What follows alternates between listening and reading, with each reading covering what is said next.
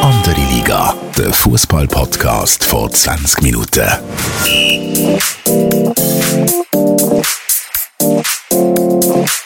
Willkommen zu einer neuen Episode von Andere Liga, der Fußball-Podcast von 20 Minuten. Mein Name ist Tobias Wedermann, Sportchef von 20 Minuten und ich bin in Doha mit dem wunderbaren Fabian Febu Rauch. Febu, guten Morgen, wie geht's dir? Guten Morgen, Tobi. Ist ja noch fast jetzt die Nacht. Ähm, es geht mir gut und äh, bin noch ein bisschen müde, aber es geht dir wahrscheinlich nicht anders.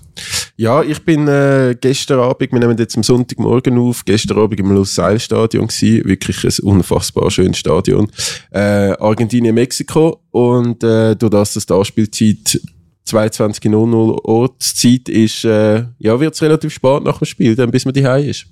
Ja, ich bin Brasilien, Serbien, bin ich auch in diesem Stadion gewesen und ich habe mich instantly in das Stadion verliebt. Ich habe, glaube weltweit noch nie so ein cooles Stadion gesehen und ich habe das eine oder andere Stadion gesehen, von Maracana über Wembley bis was weiß ich was, wo wirklich coole Stadien sind, aber es ist dermaßen ein cooles Stadion, gross, es ist laut drin, die Ambiance ist gut, steile Tribüne, die Architektur ist fantastisch, also wirklich, ich weiß nicht, wie es dir geht, aber so ein Stadion ist einfach der Hammer. Ja, also es ist wirklich, ich glaube, das ist die, du das, dass die alle extrem äh, modern und neu sind, die sind auch wirklich konzipiert, dass es einfach richtig gute Stimmung gibt dort drinnen, dass es laut wird. Ähm, wie du sagst, eine steile Tribüne, so alles, was, was so ein bisschen das Fußballerherz begehrt als Fan, ähm, ist dort, ist dort drin.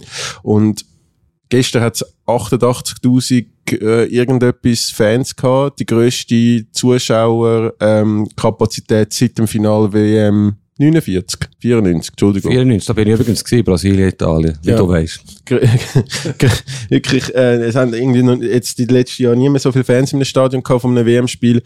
Und so vom, vom Auge her ist Argentinien eigentlich recht überlegen gewesen, von den Fans her, und sind auch extrem laut gewesen. Aber wo die mexikanische Hymne losgegangen ist, die Mexikaner sind crazy. Also mir ist mehrmals während diesen 90 Minuten äh, absolut der kalte Rücken herab, wie, wie krass das die Stimmung ist, wie leidenschaftlich die dabei sind. Das ist etwas ganz anderes als in Europa. Also was hast du das Gefühl, hat es Zahlen gegeben, wie viele Argentinier und Mexikaner im Stadion Nein, sind? das haben sie nicht so aufgeteilt. Aber du hast wirklich eigentlich überall äh, blau-weiß gesehen und immer wieder vereinzelt zum Block grün von den Mexikanern.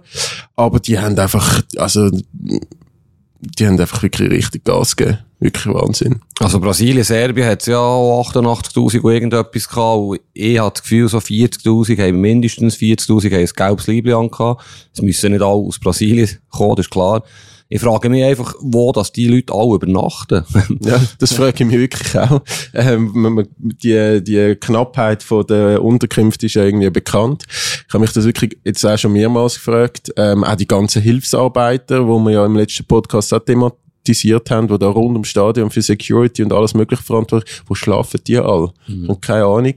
Ähm, beim Brasilien, ich bin ja auch beim Brasilien-Serbien-Spiel gewesen, dort habe ich aber das Gefühl gehabt, also ein Großteil sind, sind eben von diesen Gastarbeitern gewesen, Pakistanis, Inder, ähm, wo einfach mega gefreut haben auf das Brasilien-Spiel, so all die Stars gesehen. Und gestern habe ich aber das Gefühl gehabt, also ein Großteil ist wirklich aus Argentinien und Mexiko gekommen. Man hat auch schon die ganze Woche das Gefühl gehabt, das sind die beiden stärksten Fangruppen da in Doha.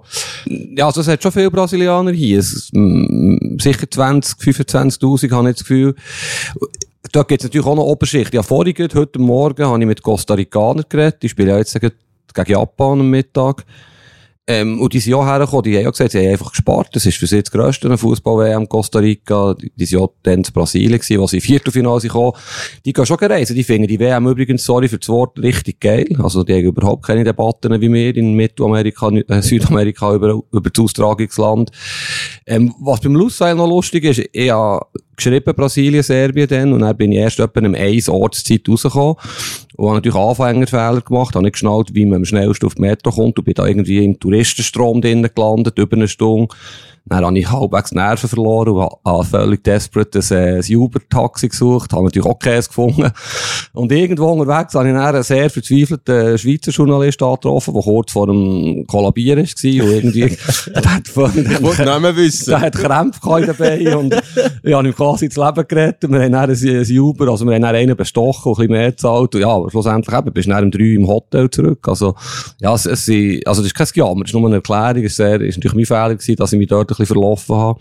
Aber ja, du lernst auch immer wieder lustige Leute äh, kennen und redest mit denen. Du, ja, eigentlich aus jedem Land quasi. Ich habe nicht schon mit einem geredet, mit Fans, Journalisten und so. Das sind schon spannende Erlebnisse, finde ich. Ja, absolut. Also was auch wirklich cool ist, ist, dass du das halt wir Journalisten alle die ganze Zeit an diesem Spiel sind und alle an der Mixzone. Also man tut nicht wie sein eigenes Team verfolgen, sondern man ist halt wirklich auch an anderen Spielen, lernt man ganz viele Leute kennen aus anderen, aus anderen Ländern. Ich habe lange mit einem ESPN-Journalist, der sich um Brasilien kümmert, geredet. Bin dann auch in dieser Mixzone nach Brasilien, Serbien und irgendwie gefühlt eineinhalb Stunden gewartet, bis dort der Neymar durch, durch das Mediencenter durchgekumpelt ist. Äh, mit iranischen Journalisten habe ich sogar ähm, jetzt mehr Kontakt, sogar eine Freundschaft geschlossen. Ähm, erzähle vielleicht nachher noch etwas dazu. Also das ist schon auch sehr cool, dass man da ein bisschen andere Leute kennengelernt, weil sonst sind wir Schweizer ja dann meistens mit der Nazi dabei und auch in dieser Bubble ein bisschen. Mhm. Was ich auch cool finde, ist, wenn man Zeit hat, also der Zug, bist ja sicher auch schon gewesen, ist natürlich auch künstlich nachgemacht und so, aber das ist wirklich super, da treffen sich alle Fangruppen, es ist ein riesen Geläuf. Also aus Bern sage ich, es ist wie im Löbeck am Donnerstagabend, die, die wissen, wie es zu Bern am Donnerstagabend ausgeht, im Löbeck wissen, was ich meine.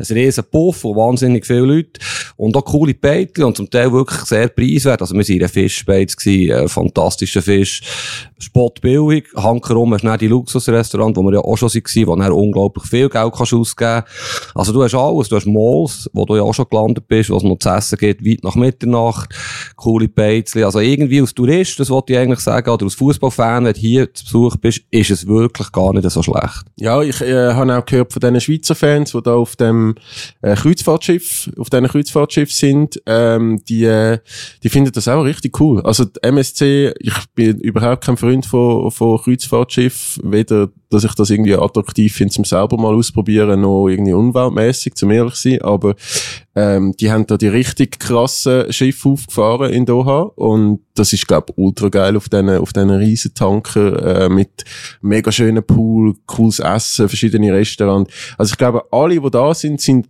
relativ glücklich. Ähm, die machen das wirklich nicht schlecht. Und wie du sagst, ich habe gestern auch bei Argentinien, Mexiko noch mit Fans geredet und Journalisten, äh, die denen das Katar-Thema ist bei denen überhaupt nicht präsent. Die finden das einfach super da. Jetzt hast du natürlich noch schnell ein bisschen billig Applaus eingegeben, mit deiner Umweltschutz, äh, Nein, ich bin ja Aussage- nicht bekannt für das, aber bei Kreuzfahrtschiff Aber- finde ich es wirklich ein bisschen absurd. Also ich finde Kreuzfahrt äh, dann noch cool. Ich habe schon zwei, drei gemacht. Ähm, aber ich verstehe natürlich deine Argumente. Über das müssen wir ja nicht reden. Aber die haben natürlich wirklich auch noch die Möglichkeit, die haben sicher Casinos drauf, Bars und Alkohol.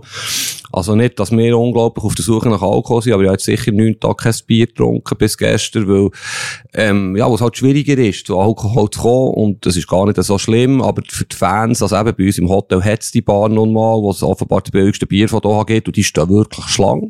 Also die stehen Mittag um 12 Uhr, das ist kein Scherz, Ortszeit stehen die 100 Meter Schlange, wo sie ein Bier wollen trinken oder eben fünf Bier vor dem Spiel von England oder Wales oder was auch immer. Das ist eine fantastische Szene. Und eben, wenn du natürlich auf dem Kreuzfahrtschiff bist, gehe ich mal davon aus, dass dort andere Regeln gelten als in Doha.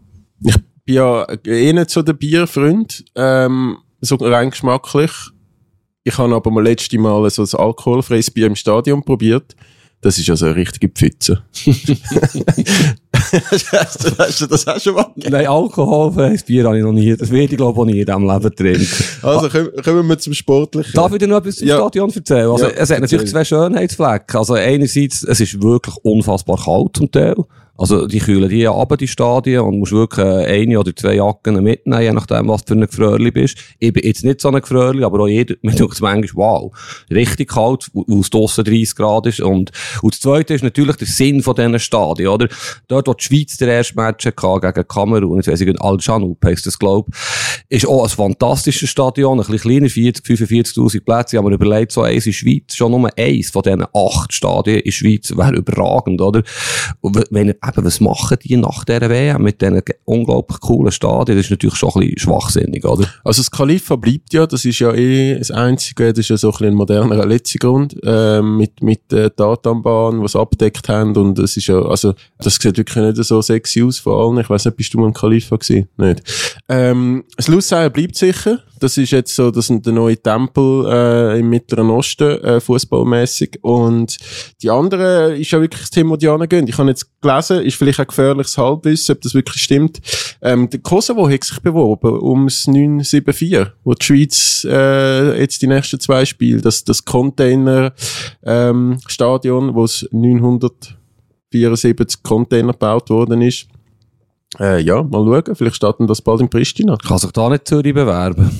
Ja, nein, also die tun ja lieber irgendwie, anstatt das gescheites Fußballstadion, sind lieber irgendetwas, wo du goldige Himbeeren bekommst für einen Architekturpreis und für keine Stimmung und es zieht und alles.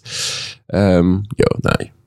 Nein, wenn da, stell dir vor, die ganzen Brachen Anwohner, wenn das Stadion auch noch aus Katar kommt, dann, dann, äh, was die dort veranstalten. Äh, meine Prognose ist übrigens Champions League Final 2026. Ich weiß gar nicht, wie lange das sie vergessen sie finden. Team Lusail Stadion statt. Hm. Ja, kann, steile Prognose. Wollte jetzt gar nicht auf eingehen. Lassen wir jetzt. Gut, gehen wir weiter.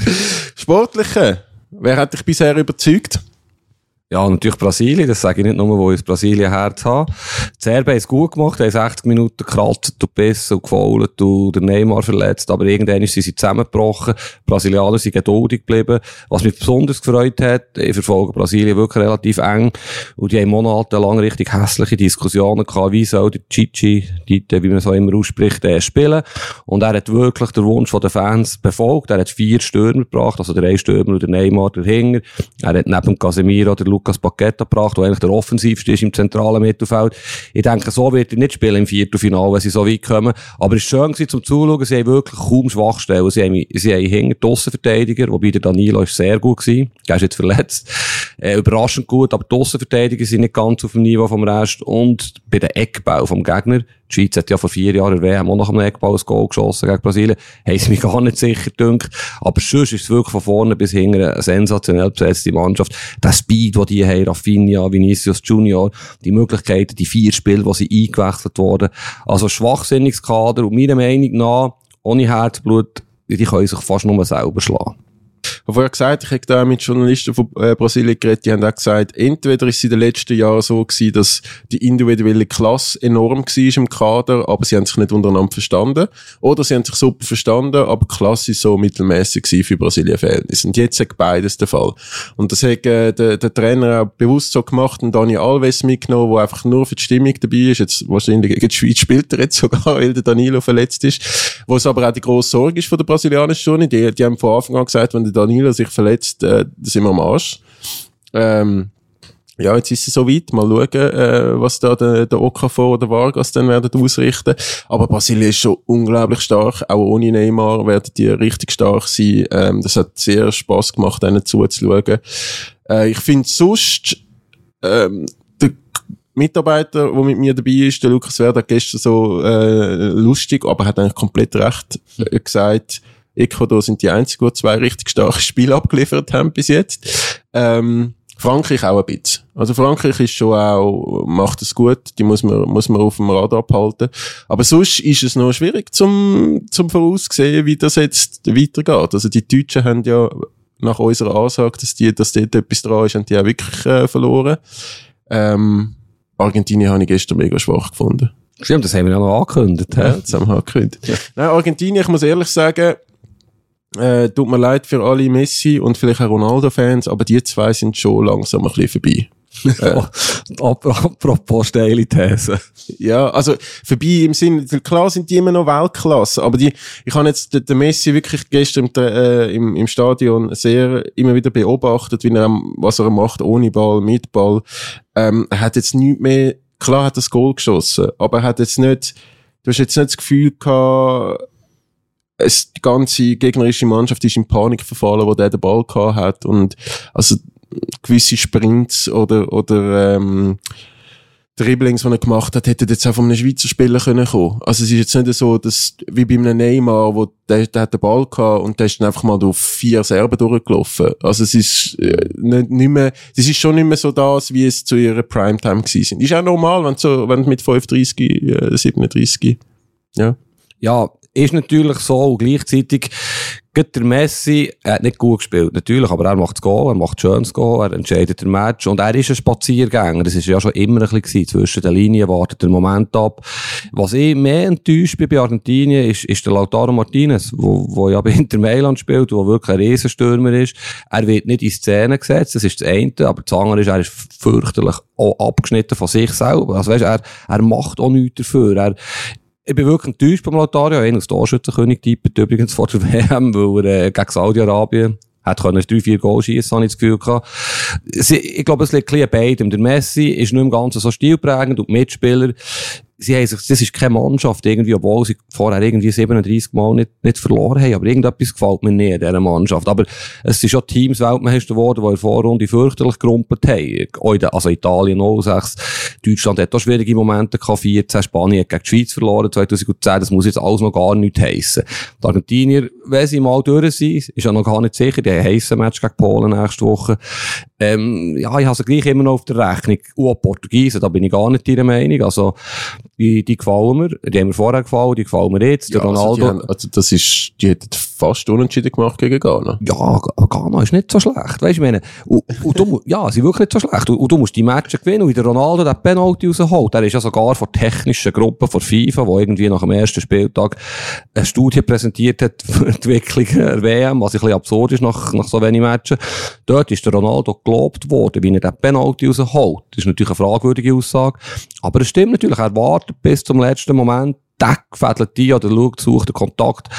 Ähm, und er, ist natürlich ist er nicht mehr wie, wie, vor fünf Jahren. Und gleichzeitig, er ist, einfach, er ist einfach da, er ist präsent. Und ich bin anderer Meinung. Portugiesen sind stark, die Argentinier werden ihren Weg finden durch das Turnier. Ich sehe die jetzt nicht ganz so schlecht wie du. Ich habe nicht gesagt, Portugiesen sind nicht stark. Ich kann einfach, äh, zum vielleicht nicht nur Messi-Bashing betreiben, auch noch Cristiano gerade mit in die Aussage genommen klar sind das immer noch die beiden, also nicht, dass ich jetzt irgendwie Hassmails bekomme, dass ich gerade die beiden grössten Fußballer aller Zeiten beleidigt habe, aber sie sind halt einfach nicht mehr so prägend. Es ist nicht mehr ein Mbappe, wo, wo, wo jetzt auch bei den Franzosen einfach merkst, so, das ist der Spieler und wenn der den Ball hat, passiert irgendetwas. Es ist einfach aktuell nicht mehr so. Es kann sich im, im Turnier vielleicht auch noch verändern, wenn, wenn die ein bisschen im Flow sind. Ähm, weißt du, wer mir am meisten gefallen hat, außer Brasilianer? Saudis. Eine Wintersportnation. Nicht die Schweiz. Kanadier. Nein. Die haben richtig Wirbel veranstaltet. Die haben Speed, die sind wie auf Speed gewesen. Die haben unglaublich cool gespielt. Also, an Belgien hat keinen Stich gehabt, aber wirklich keinen Stich. Dass die den Match gewinnen. Penalty verschossen, der Davis, der noch nie in seinem Leben, oder, ich glaube, zwei Penalty hat er geschossen, in unbedeutenden Spiel. Sie hätten den David, der sicher ein Penalty-Schütze ist, sie, die hätten weitere Penaltys sollen bekommen, der, also, das, Entschuldigung, das war wirklich ganz ein schlechter Schiedsrichter gewesen. Das finde ich eh fragwürdig, dass da nicht nur Schiedsrichter pfeifen aus grossen Ligen. Sorry für das Bashing gegen, gegen Länder aus Afrika und so, aber die Schiedsrichter, die längen einfach auf dem Niveau nicht. Können wir schnell über das Thema reden, bevor wir über Kamerun weiterhalten? Ich rede mir ja, rede ja gerade Rage, aber. Bevor wir Kanada weiterhalten. Oh, oh, oh, unterbrich mich. hey, der Schiri auch zum Beispiel Saudi-Arabien gegen Polen. Der brasilianische Schiedsrichter unter aller Sau. Entschuldigung, dass ich das so sage, aber das ist ja wirklich eine absolute Katastrophe. Das ist ja nicht einmal Super League-Niveau und dort habe ich zum Teil schon das Gefühl, dort sind nicht alle auf einem ganz super tollen äh, Niveau. Also das ist, wie der sich selber inszeniert hat bei jedem Feldpfiff und ich, ich meine, der, der Rechtsverteidiger von Polen, der, der Cash, der, der weiß heute wahrscheinlich noch nicht, wie der 90 Minuten auf dem Feld überlebt hat. Also, es brutal einsteigen, dann ein Ellbogencheck gegen den Kopf, dann ging der Mann noch in den Rücken und, und steht immer noch auf dem Platz. Es ist wirklich, ich finde, ich finde Schiedsrichterleistungen, ähm, wirklich recht absurd, auch, auf die andere Seite, der Saudi-Penalty, was dann nachher gegeben hat, darf doch der War nie einschreiten, das ist nie eine klare Fehlentscheidung. Ähm, also ja, auch bei dem Kanada-Spiel, dann der, der iranische Schiedsrichter beim Schweiz-Spiel, wo, wo da irgendwie zwei Kameruner im, im äh, Strafraum Volleyball spielen mit der Hand, äh, wird auch nicht pfiffen. Also ich weiß nicht, das Schiedsrichterniveau ist wirklich ganz schlimm. Ja, weißt du, ich, ich sehe Gründe, politische Gründe, fest für alle, WM und so, aber es ist totaler Schwachsinn, und das könnte, würde ich auch so schreiben, wenn das Wort erlaubt ist, dass da Schiedsrichter aus Ländern pfeifen, die noch gar nie an einer WM haben teilgenommen Also die haben ja in ihrer Liga auch ein unfassbar tiefes Niveau, die pfeifen ja nicht Premier League. Und es ist nun mal das wichtigste Turnier der Welt, es geht um so viel Prestige, um Geld, die besten Spieler der Welt sind, und dann kommen da irgendwelche Schiedsrichter, die ja auf dem Drittliganiveau pfeifen quasi. Also ich verstehe das nicht, ich habe das noch nie verstanden, es wird, nie, es wird sich nie ändern, es ist mir auch klar, was ich gelesen habe, so viel zum Thema Halbwissen, dass die Schiedsrichter aus den Ländern, die Captain Gate unterstützt haben, One Love, die sind ja bis irgendwie gestern oder vorgestern noch gar nie eingesetzt worden. Man munkelt Retourkutschen vor, vor FIFA, das sind ja UEFA-Verbände, also die Schiedsrichter aus UEFA-Verbänden, die mindestens auf europäischem Niveau pfeifen. Klar ist jetzt irgendeiner aus, einer, aus der Schweiz pfeift jetzt auch nicht auf dem höchsten Niveau, aber ich, meine Forderung wäre, nur Schiedsrichter aus Top 5 liegen, fertig Schluss. Ja, ich weiß nicht, also es gibt ja schon, die mexikanische Liga ist ja schon auch nicht schlecht, oder? Also ich meine, der könnte wahrscheinlich schon, oder der argentinische Schiri, wo, wo äh, so, so ein bisschen einen Berühmtheitsfaktor hat, ähm, der, ich finde der immer nicht so schlecht. Aber eben, ich meine, zum den Kanada-Hype nachher wieder ähm, lancieren, also in dem Spiel hat ein Schiri pfiffen, der dafür berühmt worden ist, dass er, dass er das Spiel zu früh abpfiffen hat. Zweimal. Das ist ja, also, wieso, was macht er der WM? Der muss einen guten Götti haben das, beim afrikanischen Fußballverband. Das wäre wie, wenn du NZZ dich da würdest schicken, obwohl du irgendwie dreimal leere Seiten eingereicht hast, das Jahr. Hat er noch nie über Fußball hat geschrieben, ja. Nein, es ist, es ist unfassbar. Aber, äh, Kanada, ähm, ich bin im Stadion gewesen, Kanada, Belgien, zum wieder das aufnehmen. Äh, Belgier sind für mich so ein bisschen die Enttäuschung vom, vom Turnier bis jetzt. Die sind richtig schlecht. also, mal schauen, was das zweite Spiel bringt. Vielleicht ist es einfach die Startnervosität gewesen. Ähm, und, und Kanada hat sehr gut gekämpft, aber ja, so Fußball ist lange das nicht. Ja, gekämpft. Also, die haben ein riesen Tempo angeschlagen. Wenn die 3-0 führen, nein, die haben mich wirklich überzeugt, sie haben einfach vorne nicht keine Effizienz gehabt. Aber du musst sehen, es war immerhin Belgien gewesen. Und Belgien hat nicht gewusst, was noch passiert. Also, die sind völlig überfordert gewesen. Und der De Bruyne, der ein Weltklasse-Spieler ist, unbestritten, wird noch zum Man of the Match gewählt. Er hat ja selber gesagt, das sei wahrscheinlich wegen seinem Ruf und nicht wegen seiner Leistung.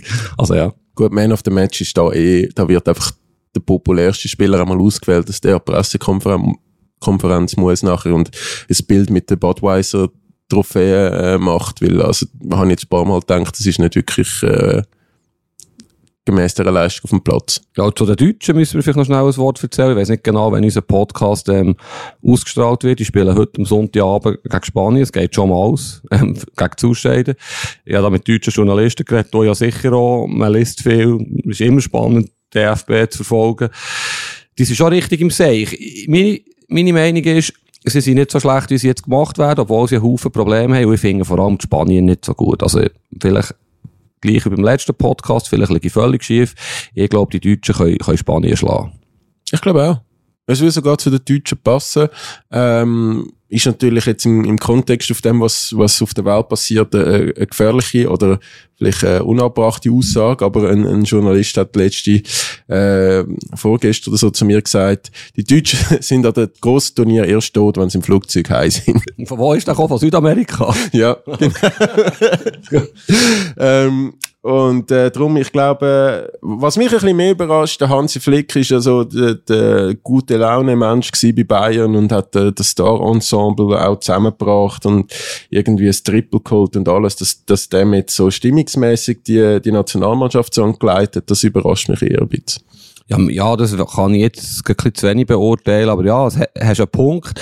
Was mir dort stört, das ist vor allem die Bildzeitung natürlich, aber er ist jetzt immer gelobt worden, wie er gut eine Mannschaft führt, wie er Lieben ist, wie er die Stars im Griff hat, und jetzt wird ihm das um Tore geholt, dass die Spielerfrauen dürfen bei den Spielern übernachten zweimal Ja, wegen dem hat der Musiala nicht den Pfosten getroffen. Und ich weiss gar nicht, ob der Spieler schon dabei hat, jetzt zum Beispiel. Aber ja, es sind eher so Nebenschauplätze. Aber das ist ja das Coole bei den Deutschen. Die, die, die äh, zerfleischen sich so herrlich und wenn sie dann gewinnen, ist wieder alles super.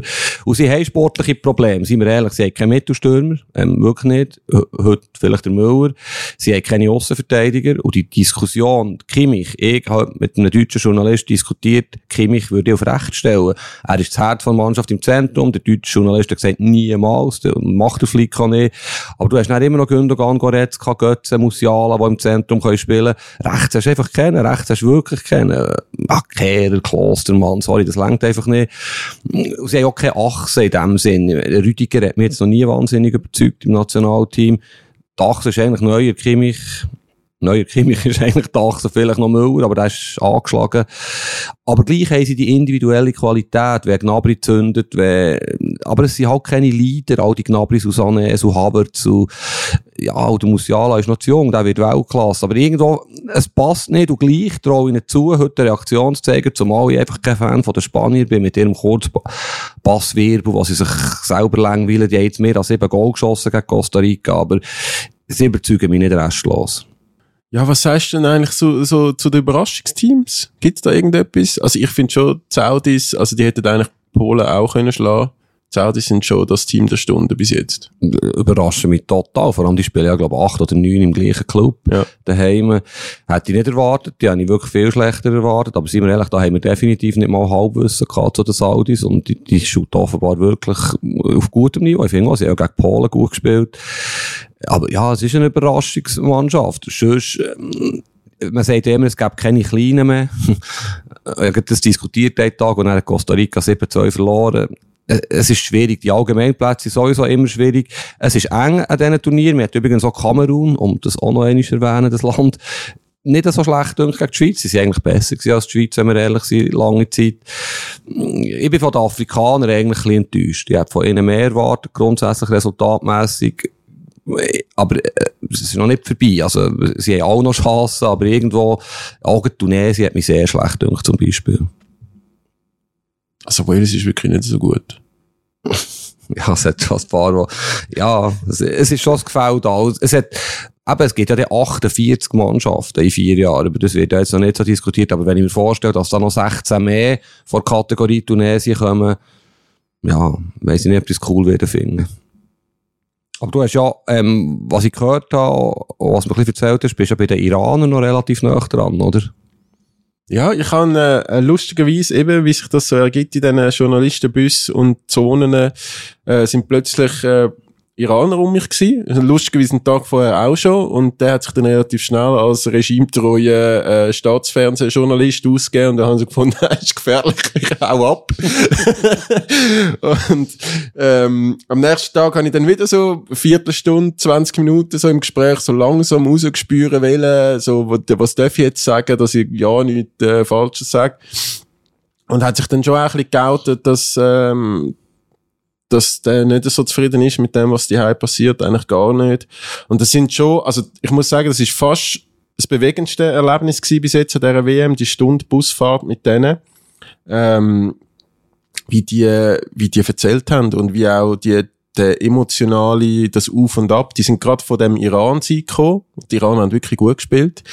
Ähm, sind von dem Iran-Sieg gekommen gegen Wales und dann hat er neben mir mit seiner Familie im Iran ähm, gefacetimed und hat dann wie so gesagt, hey, ich weiß gar nicht, eigentlich habe ich mich mega gefreut im Stadion, jetzt Leute die Hause an, ähm, dort sind alle traurig und äh, wissen nicht, wie, wie das weitergeht in dem Land und, und die Revolution und jeden Tag werden irgendwie Menschen äh, abgeknüppelt oder, oder umgebracht oder demonstriert und und äh, er weiß überhaupt nicht mit der Situation umgehen und die Spieler offenbar auch überhaupt nicht. Und das ist schon, da habe ich wieder gedacht, oder, äh, bei uns Schweizer schon ist so komplett fast geflürt wegen des WLAN im, im gewissen Mediencenter nicht funktioniert oder eben weil es kein Bier gibt oder sonst einfach äh, zu heiß ist im, im Training und, und dann hast du so Geschichten von Journalisten.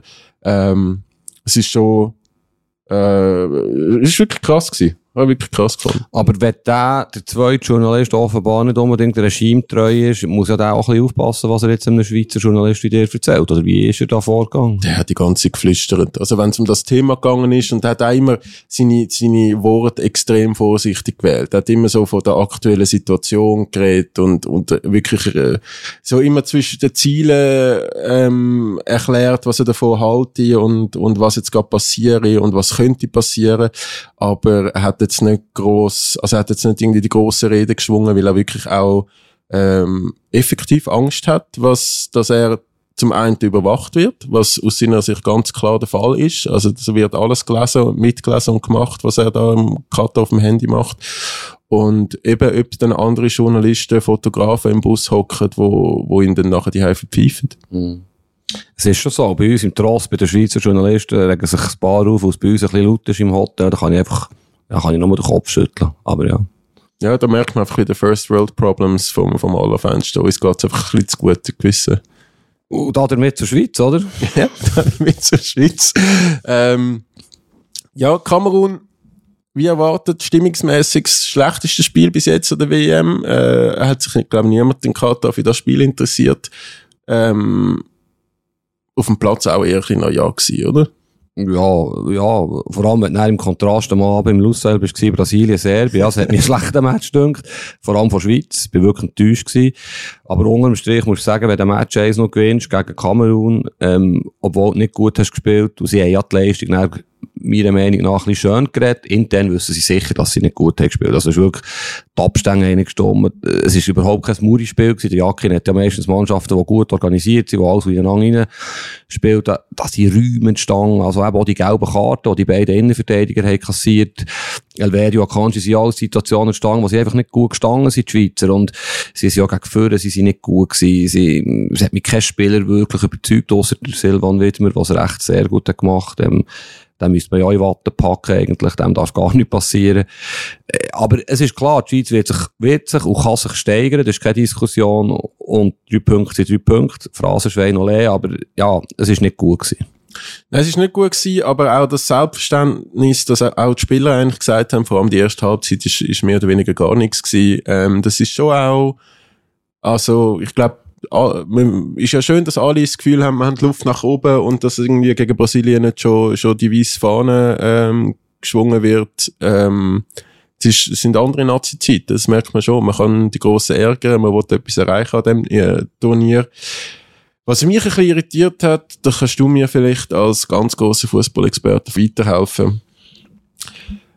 Das Mittelfeld so Freuler Chaka. Der Chaka hat gesagt, sie, sie hätten das dritte sehr gut harmoniert, sie hätten schnell im Spiel gewesen, aber von der Medientribüne ein ganz anderes Bild gehabt. Also, der, der So ist ein bisschen verloren gewesen, der hat so ein einen offensiveren Part gehabt, ähm, der Freuler ist zum Teil ich mag ihn eigentlich noch als Spieler und, und als Typ ist er auch. Also der PK ist zum Teil ein spezieller, tut sich immer einen auswählen, wo er dann einfach ein bisschen anfickt. Oh, Entschuldigung für die Wortwahl. Du meinst den auch schon in dem Fall? Nein, mich noch nicht, überraschenderweise. Ähm, aber er, hat, er nimmt sich immer so ein bisschen einen raus, wo, wo er einfach ein bisschen blöd anmacht, egal was er für eine Frage stellt. Ähm, aber der ist zum Teil einfach auf den Platz geirrt. Also völlig orientierungslos. Äh, eben sind dann nachher Räume gestanden, weil er irgendwo gestanden ist und der Granit ist hinten und vorne rumgerannt und hat zum Teil, glaube also fast recht verärgert gewirkt, wenn er dann die Leute um sich herum dirigiert hat und, und angesprochen hat. Also dort, das muss doch besser funktionieren. Es sind eigentlich drei Top-Spieler. Ja, spannend, das zentrale Mittelfeld. Das sind ja mehrere Stränge, die du jetzt gerade erwähnt hast, die ich eigentlich alle gleich gesehen bezüglich dem Kamerun-Spiel. Ich, ich glaube, also der Sol und der Zakaria übrigens auch, der jetzt keine Rolle spielt im Moment, haben ja im Nationalteam noch selten wirklich gute Leistungen gemacht. Oder immer nicht solche Leistungen, die sie könnten zeigen, was sie zum Teil im Club zeigen. Der Sol ist aber in Frankfurt richtig stark. Er hängt mit der Rolle von Granit Xhaka zusammen, der sehr dominant ist, der viele Bälle absaugt, der eigentlich der Chef ist dort. Ich habe den Eindruck, die drei, das hat man vor dem Spiel gehört, das haben sie nach dem Spiel alle drei gesagt, haben ein bisschen Freiheit im Zusammenspiel. Wer spielt wo? Ich finde das ein bisschen gefährlich. Es klingt gut, flexibel sein und so, aber es hat ein bisschen Vogelwild gewirkt manchmal. Und der Granit ist am stärksten, wenn er wirklich weiss, wo er muss spielen muss. Wenn er vor der Abwehr der Chef ist. Der Freuler ist sein Adjutant, so nenne ich ihn mindestens, wo, wo zwei Kämpfe gewinnt, wo rennt, wo säckelt, wo jetzt aber gegen Führer nicht die unfassbarsten IV hat. Und Soul ist mir im, mit diesen zwei zusammen nicht zu wenig kreativ, zu wenig torgefährlich. Ich glaube, 33 Länderspiele no Goal, was einiges aussagt. Natürlich ist er häufig nur Joker gewesen. Das passt mir auch nicht, aber es wird gegen Brasilien, wenn sie so würden spielen, schon ganz anders aussehen. Ich glaube, die Mannschaft, die Generation Chaka, nenne ich es jetzt mal, ist dann am stärksten, wenn sie auch so ein bisschen aus, einem, aus einer Wut rausspielt. Sie haben, sie haben es wie nicht geschafft, eine Spannung aufzubauen gegen Kamerun. Es ist, es ist wie sichtbar gewesen, sie brauchen irgendetwas, für sich zu reiben, für sich verbessert zu werden.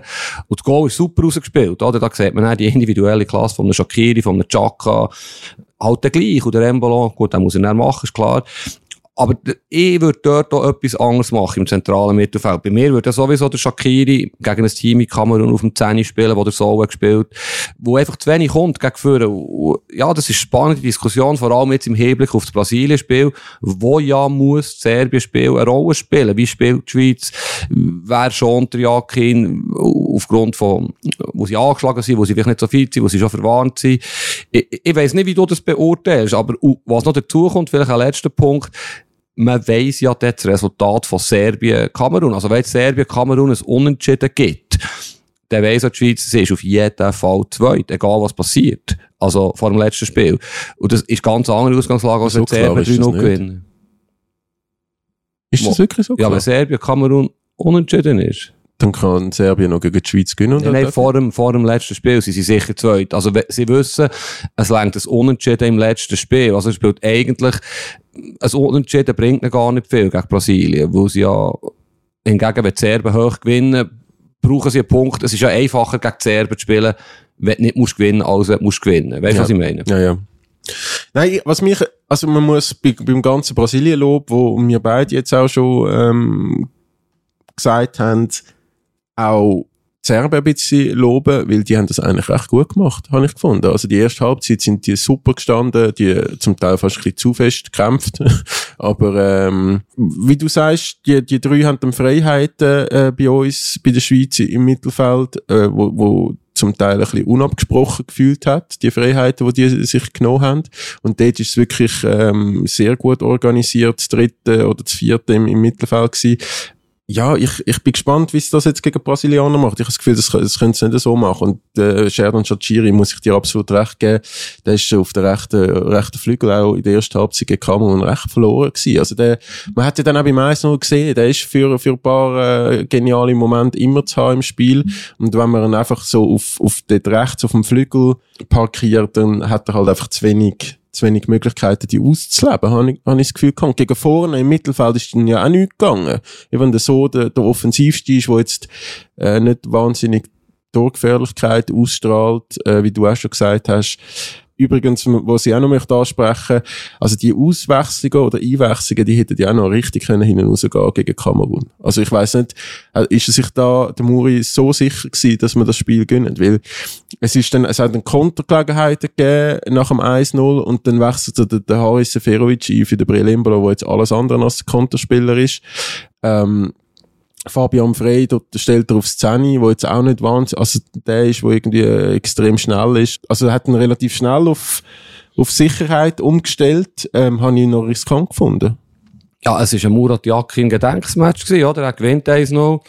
Er hat alles richtig gemacht im Nachhinein. Ich, ich sehe es wie du. Ich habe die Wechsel nicht verstanden, aber man muss den Muri manchmal nicht verstehen. Für das gilt er ja als Taktikpapst.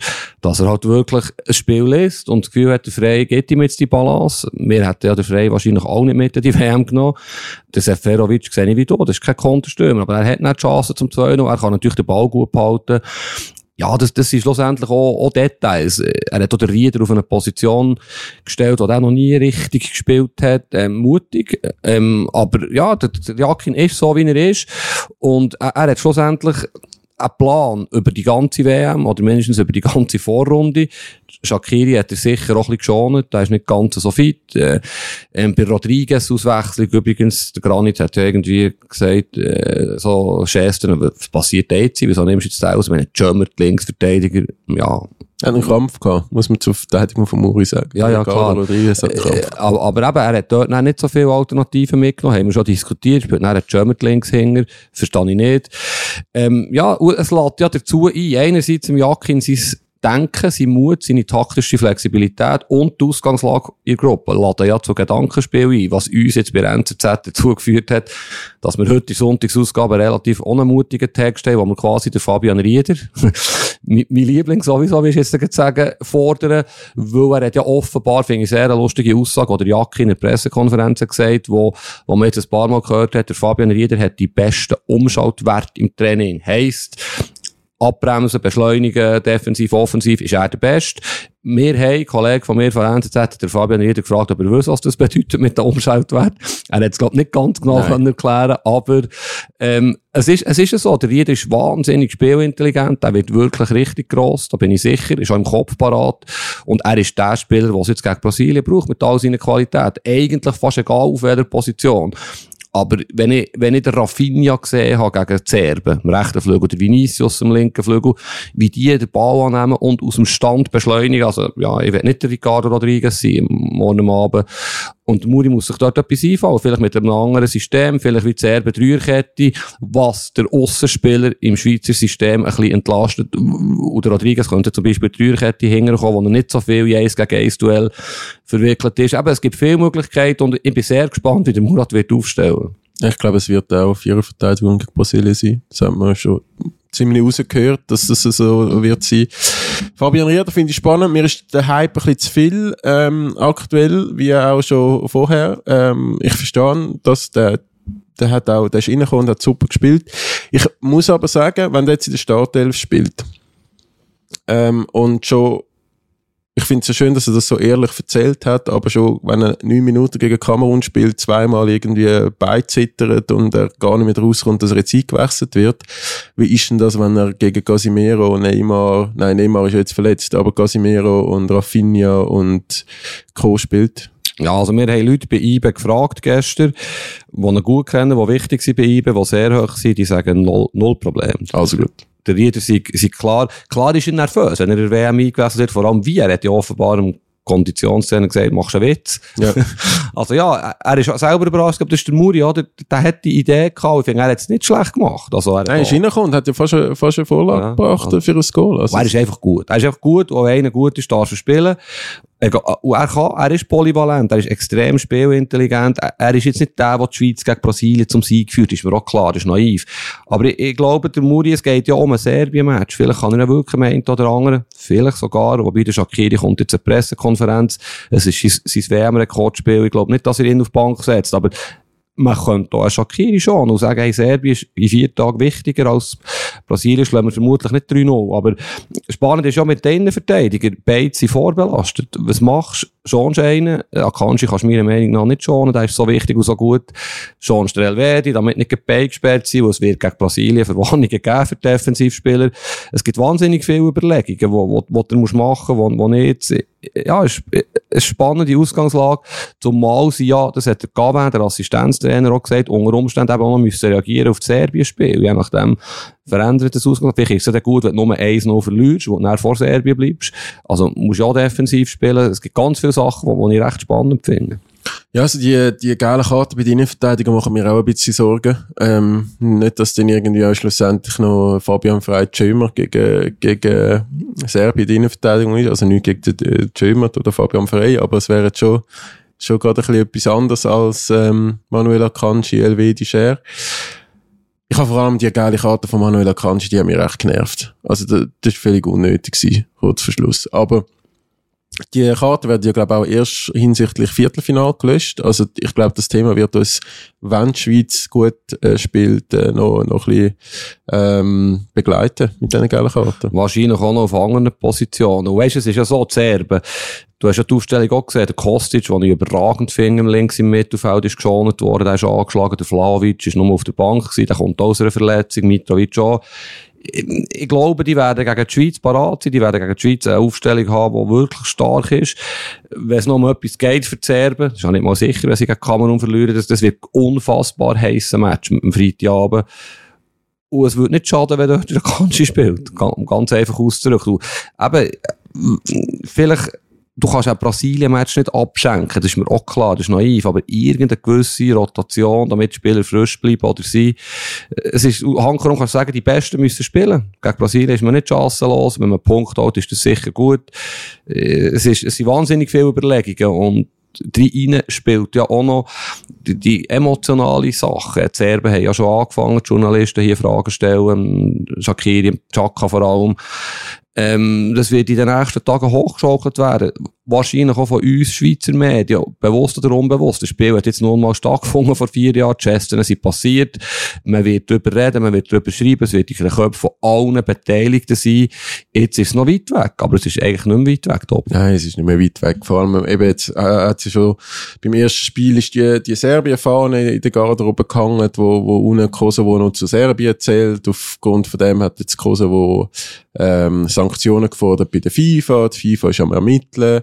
Äh, es geht schon wieder, es geht schon wieder voll los. Ähm, eben wie du sagst, äh, also äh, belagert die, die ist jetzt nicht so, als hätten die den, den gar nicht terrorisiert mit Serbenfragen. Sie haben äh, relativ anständig gefragt, habe ich gefunden ähm, zu dem Spiel, haben jetzt irgendwie auch nicht äh, ihn provoziert oder so. Also ich meine, das kannst du. Der, der Sheldon Chachiri wird jetzt heute auch fragen, der, der PK, das bin ich mir ganz sicher. Sie machen es gut, die Schweizer, finde ich. Granit sehr souverän geblieben, vielleicht auch, wo sie eins noch gewonnen haben, hat sich nicht la also es sind ja keine Provokationen gewesen, aber sie wollen weiterfragen und dort ist nicht der Mediendirektor vom Schweizerischen Fußballverband dazwischen, hat sich quasi abgeratscht. Ähm, die Journalisten von Serbien hat mir richtig gedünkt. Es war Schweiz-Kamerun der nächste Match ist Schweiz-Brasilien. Was soll jetzt das? Aber es ist klar, es wird Texte geben, es wird Unruhe geben. Die Spieler, das ist ja der Punkt. Durch die Social Media, die Spieler bekommen ja alles mit. Du kannst nur so sagen, interessiert mich nicht. Die sind auf Instagram, die leben ja auf Instagram. die werden provoziert werden dort. Du kannst das nicht alles ausschalten. Und gerade bei einem Granit, ich bin gespannt, ob er ein bisschen daraus gelernt hat, was vor viereinhalb Jahren ist passiert. Ich glaube schon. Äh, wir haben übrigens auch, also zum, die serbischen Journalisten, ähm, da, äh, also kritisiere ich es ja nicht, aber hervorzuheben, wir haben auch die Serbenspieler nach dem Brasilien-Spiel äh, gefragt, nach, nach dem Spiel. Auch die haben alle komplett abblockt, sind um Brasilien gegangen und mhm. gute Leistung, aber wir müssen jetzt führen schauen und Kamerun sagen jetzt wichtig. Also, es sind beide, beide Spieler, ähm, beide Kader sehr, äh, noch überhaupt nicht auf, auf Eskalation aus ich bin gespannt. Bin gespannt, wie das, wie das, äh, wie das ganze Thema sich entwickelt und ähm, ja, wie wichtig denn das Spiel auch schlussendlich wirklich wird. Wir waren ja relativ optimistisch mit der Schweiz. Ich glaube, vor zwei Podcast-Folgen bist du immer noch so optimistisch. Ja. Ja, ja. Ich glaube, ich glaube, da, da liegt im Fall auch etwas drin gegen die Brasilianer. Ich habe so salopp, ähm, und wirklich salopp, hängt mich nicht an dem auf, gesagt, das wäre auch ein mögliches Final. Ja, ja, ja, ich, ich hänge die nicht auf. Ich, ich, eben dieser Schweizer traue ich wirklich alles zu. Der ein Journalist, einflussreicher Journalist in der Schweiz hat ja im Tagesanzeiger geschrieben, ähm, alles ist möglich vom Vorrunden aus bis zum Viertelfinal. Ich habe ihm dann geschrieben, warum Viertelfinal? Ich meine, alles ist möglich, ist alles ist möglich ja, ich sehe es auch wie du. Natürlich, wenn wir jetzt den Titel von dieser Podcast-Folge, die Schweiz, Brasilien könnte WM-Final sein, könnte man sagen, du hast die zwei total den Verstand verloren in der Wüste, oder? Äh, wir, wir sind immer noch die kleine Schweiz und einem hat es nach dem anderen, so dumm wie es tönt. Ich glaube, die Schweiz, und das habe ich schon ein paar Mal gesagt, wird in der K.O.-Phase stärker sein als in der Vorrunde. Und der Match gegen Kamerun hat die These nicht unbedingt widerlegt. Ähm, es ist immer noch ein heißer Lauf. Eben, wenn ich die anderen Gruppen anschaue, es ist schon bitter. Ich finde wirklich, die Serben sind richtig stark. Sie sind ein bisschen grobschlächtig äh, hüftsteif in Defensive, aber sie sind kompakt, kampfstark, leidenschaftlich, haben super Individualisten. Es ist wirklich eine starke Mannschaft und Brasilianer müssen wir jetzt nicht noch einmal mehr loben. Das sind die Besten. Also es wird hart und dann kommt ja die Portugal-Gruppe, was du vorhin gesagt hast, also Schweiz-Portugal möglicherweise im Achtelfinale, ja, klar ist Portugal Favorit, aber da ist etwas drin. Ja, aber dort, äh, also, äh, dort nimmt mich dann Wunder, wie die Gruppe sich jetzt entwickelt, oder? Die haben jetzt ein, äh, ab zum Moment, wo wir jetzt aufnehmen, einen Spieltag gehabt. Ich glaube, Uruguay hat nicht einmal einen Torschuss gehabt gegen, gegen die ganzen Krims, ähm, und das meine ich jetzt nicht rassistisch, sondern es sind ja alle vier Verteidiger plus der Kohle heißen Krim bei Südkorea. Ähm, äh, die haben ja nicht Goalschuss angebracht mit dem Darwin Nunez, der so gehypt wird seit, äh, seit eineinhalb Jahren. Also ich habe gefunden, Portugal nicht wahnsinnig überzeugt gegen Ghana, aber es ist das erste Spiel gewesen, nicht alle überzeugt. Ja, ich weiß es nicht. Eben, ich sehe jetzt ich habe jetzt noch nicht viel, ich habe jetzt viele Spiele gesehen, aber noch nicht viele Teams, die ich gefunden habe, dort wird die Schweiz komplett untergehen. Wie machen die das eigentlich? Wenn die einen Podcast aufnehmen, die südkoreanischen Journalisten, wie hast du Akanji, Akanji, Akanji, Akanji gefunden? Reden die nicht vornehmen, oder wie geht das ab? Hast du mit dem über das geredet? Ja, aber nein, da habe ich, habe ich jetzt nicht geredet, aber ist oh, mega gefährliches Halbwissen. Aber ist es nicht in Korea eh so, dass, dass es umgekehrt eigentlich eher das Wichtige oder das, was im Fokus ist bei der Namensnennung? Ja, so mal so gelesen, aber ich kann jetzt nicht mitreden. Okay. Wir werden ja, wenn es, vielleicht gibt es ein Achtelfinale gegen Südkorea und dann werden wir es sicher herausfinden. Genau, dann reden wir mit südkoreanischen Journalisten. Noch schnell Brasilien, sind wir in Zeit, sind wir noch drin für noch zwei, drei Minuten Brasilien? Ja, haben wir ja schon gehabt. Ja, aber ich also noch Zeit etwas- haben wir sicher. Was möchtest du noch loswerden? Ja, schon noch ein paar Brasilien- Sachen. Ähm, äh, zuerst mal etwas noch widerlegen, was du vorhin gesagt hast, oder, oder anders erklären. Der Danilo ist gut gewesen, aber sie haben natürlich recht singen. Haben sie den Dani Alves, wo sie mitnehmen wegen der Stimmung, wegen seinem Renommee, wegen seinen 377 Länderspielen. Aber er hat natürlich in diesem Jahr, er spielt ja nur noch in Mexiko, der spielt eben gar nicht mehr, ist 39. Aber wenn er für Brasilien gespielt hat, sie glaube fünf Länderspiele gewesen, das Jahr ist er bärenstark gewesen, könnte man jetzt schreiben. Ähm, und vor allem haben sie noch den Eder Militao, spielt immerhin bei Real Madrid, ist natürlich eher in Innenverteidigung oder daheim, aber kann rechts gut spielen. Also, ist jetzt nicht ganz so dramatisch, wenn der Danilo ausfällt, wie du es vorhin geschildert hast, oder wie, wie sie es vielleicht diskutieren, dünkt es mir. Und der spannendste Punkt, wo wir jetzt ein paar gesagt haben, die natürlich auch wissen, dass ich ein Neymar-Sympathisant bin, sagen jetzt mehrere Schweizer Journalisten unter anderem auch gesagt, Brasilien ist besser ohne Neymar, was ich natürlich Gotteslästerung finde. Wie siehst du den Punkt? Ja, das glaube ich nicht. Das glaube ich nicht. Ich glaube wirklich, also ich jetzt, ich bin ja wirklich im Gegensatz zu dir nicht der grösste Neymar-Fan. Ähm, und ich habe gefunden, äh, der hat richtig, richtig Einfluss gehabt auf das Spiel gegen Serbien. Und äh, auch alle Klischees und Vorurteile, die man gegenüber ihm hat, hat er überhaupt nicht erfüllt. Also der, wie der richtig weggerätscht worden ist und dann einmal wieder aufgestanden ist, auch nach dem Fall, wo nachher auf, ausgewechselt wurde, ist er eigentlich relativ schnell wieder gestanden. Überhaupt nicht so, wie man es jetzt zum Beispiel vor vier Jahren noch äh, in den Köpfen hat gegen die Schweiz oder gegen den Wallon Berami. Oder der ist richtig heiß auf die WM und der ist auch, also der hat sehr ähm, traurig gewirkt, wo, wo er dort durchs Mediencenter hat müssen humpeln nach dem Spiel. Du hast ihn gesehen, gell? Ja, also es ist ja so, vielleicht als Erklärung, alle Spieler müssen durch das Mediencenter laufen. Das ist, die die werden von der FIFA gezwungen. Bei der Schweizer Nazi hat es jetzt nicht so geklappt, äh, dass alle Spieler müssen dort durch. Da ist aber die FIFA schon Das ist absolut FIFA die schuld, ähm, da muss man so betonen. Aber die müssen alle dort durch und man- das hat dann wie so einen Teil, wo die, die portugiesisch sprechenden Journalisten gewesen sind, ein Teil, wo die äh, serbisch sprechenden und ein Teil, wo die englisch sprechenden sind. Und, und die Spieler, ich glaube, drei müssen anhalten von diesen 26, die dort durchlaufen pro Team und ähm, mit den Journalisten reden. Und es ist aber schon, also bei den Nazis sind eigentlich fast alle äh, angehalten und haben ein paar Fragen beantwortet. Ist eigentlich wirklich noch cool gewesen, habe ich gefunden, bei den Schweizer Spielen. Außer der Haris Seferovic, der hat es gar nicht gefühlt. Also der ist, äh, der hat irgendwie nicht einmal, ähm, ist auf Fragen eingegangen, ist da pfeifend, so fast ein bisschen provokativ durch die Mediencenter gelaufen. Wenn wir noch schnell über das reden, was ist mit dem los? Harry ist der Kuschelbär. Nein, ich meine, Haris Seferovic ist die best, äh, bringt er der Schweiz am meisten, wenn er hässig ist, dann spielt er immer am besten. Darum ist er so hässig gewesen, wie, wie er noch kann. Aber ich glaube, habe jetzt nicht das Gefühl gehabt, dass irgendwie die Journalisten im Un, also irgendwie Unrecht da haben in der letzten Zeit. Ich glaube, er ist einfach ein bisschen so, dass er ein bisschen bärbeissiger als andere ist. Ähm, hat nicht gespielt, hat vielleicht wie das Gefühl gehabt, was muss ich jetzt mit den Journalisten reden. Mir hat es auch überrascht, dass er so, so durchmarschiert, aber ja, es Okay. ist sein Recht, oder? Auf jeden Fall, ähm, bei den Brasilianern ist dann natürlich fast wie einem Justin Bieber Konzert zu und her gegangen. Also, ich, die meisten sind dort gewesen, zum, zum Fotos und Videos machen von diesen Brasilien-Stars, zum Teil auch Selfies. Also, gerade du, wo, wo ja nicht mal jubelst bei dem Schweizer Spiel, Oh. wirst, wir- wirst gerade nervös, wenn da, also, aber die, also eben gerade Milito, habe ich gesehen, hat mit bei fünf oder sechs, äh, asiatischen Journeys, äh, Selfies gemacht. Äh, Casimiro auch. Ähm, ja, da bist, du bist nur am Kopf schütteln. Das muss man, müssen wir eigentlich jetzt sehen im Ja, das Video. ist total unprofessionell. Aber ja. Und man muss auch dazu sagen, es ist eigentlich verboten, dort Videos und Fotos zu machen in dem äh, Medienraum, weil für das zahlt ja unter anderem die SRG viel Geld, dass die das dürfen machen und wir nicht. Du hast sicher eins gemacht, oder jetzt im Kollegenkreis rumschickst. Also ich habe zwar Käse bekommen, aber... Ich has, äh, nein, du bist ja nicht mein Kollege. nein, ich habe äh, ich habe ein Video gemacht vom Neymar, weil es ist wirklich zum auch er hat müssen, obwohl er sich offensichtlich verletzt hat in dem Spiel durch das Mediencenter durch. Ähm, und es ist wirklich völlig absurd gewesen, wie der dort mit seinen Flipflops ähm, durch das Mediencenter komplett ist. Und er ist dann halt immer wieder vorgekommen. Es ist so eine Schlange, äh, eben durch, durch die verschiedenen Sprachen durch. Und jedes Mal sind dann alle Journalisten vorgerannt zum nächsten, zur nächsten Station und haben wieder gefilmt. Und er ist einfach dort mit seinen goldigen Kopfhörern äh, ein bisschen durchgekumpelt und hat traurig am Boden geschaut.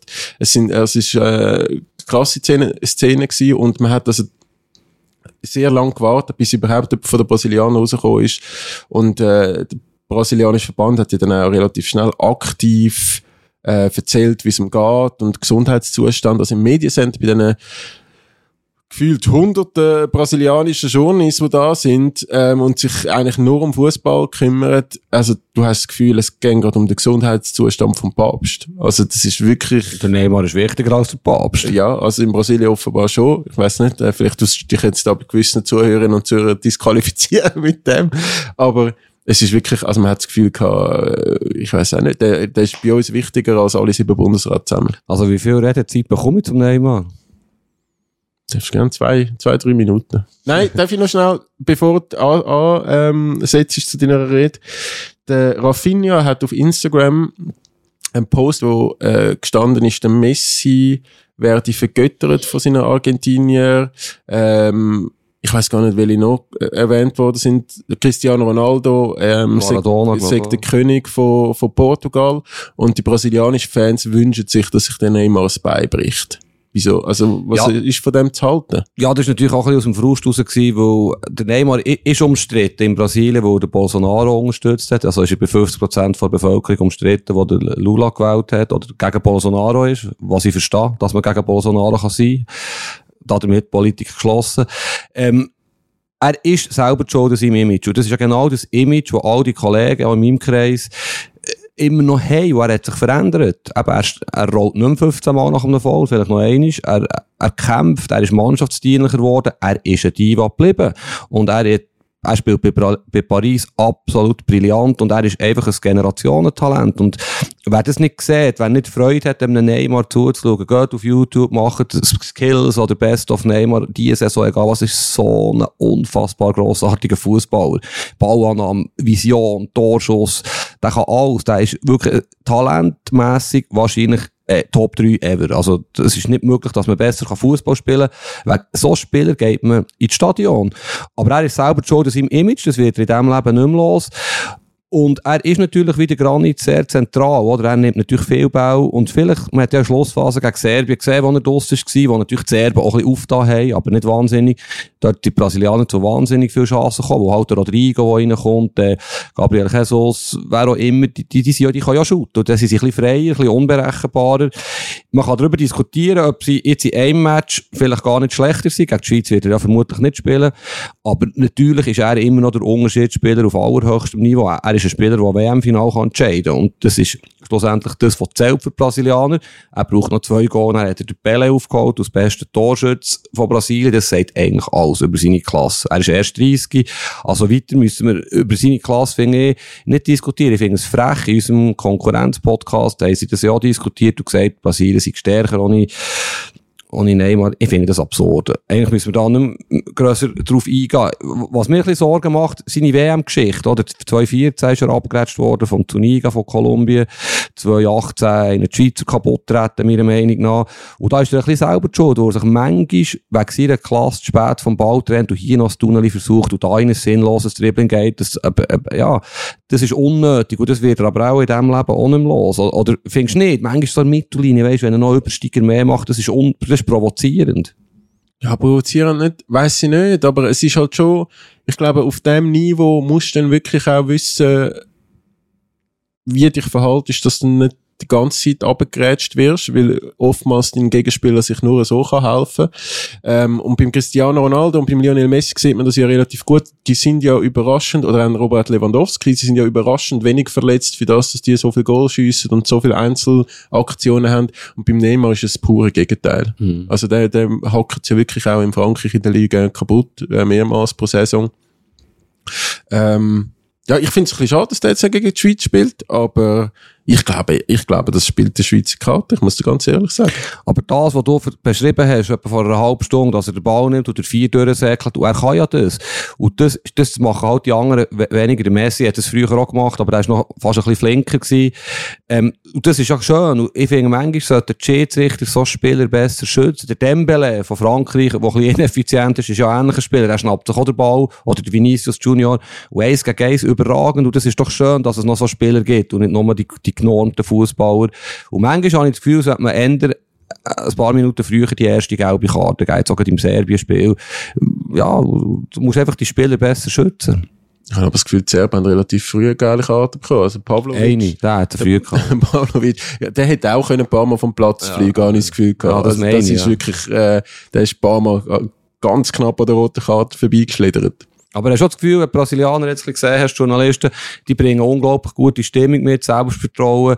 Es passt irgendwie. Es, dort, es ist, wirkt alles überraschend harmonisch. Ja, eben, wie, wie, wie die das erzählen, dass man, dass man das erste Mal seit langem in, in allen Mannschaftsteilen, Goalie, Defensive, Mittelfeld, ähm, Offensive, wirklich Weltklasse aufgestellt ist und noch eine gute Stimmung hat. Eben für das hat man dann Dani Alves mitgenommen, der glaube einfach so eine Frohnatur ist, wo alles positiv sieht, wo äh, sie sind ein Teil von der Mannschaft, die ist ja dann vom Gar auch ins Stadion gelaufen mit Instrumenten und Tanzen und, und allem, also wie, wie man es jetzt sonst nur von den Afrikanern gesehen hat bis jetzt zu dieser WM dann ist alles zuzutrauen. Ich glaube wirklich, äh, für mich sind die immer noch absoluter Top-Favorit. Vor allem, da hat es noch Leute gehabt, die massiv äh, Luft nach oben haben. Also der Vini, äh, Vinicius Junior, der hat gar nicht brilliert gegen Serbien.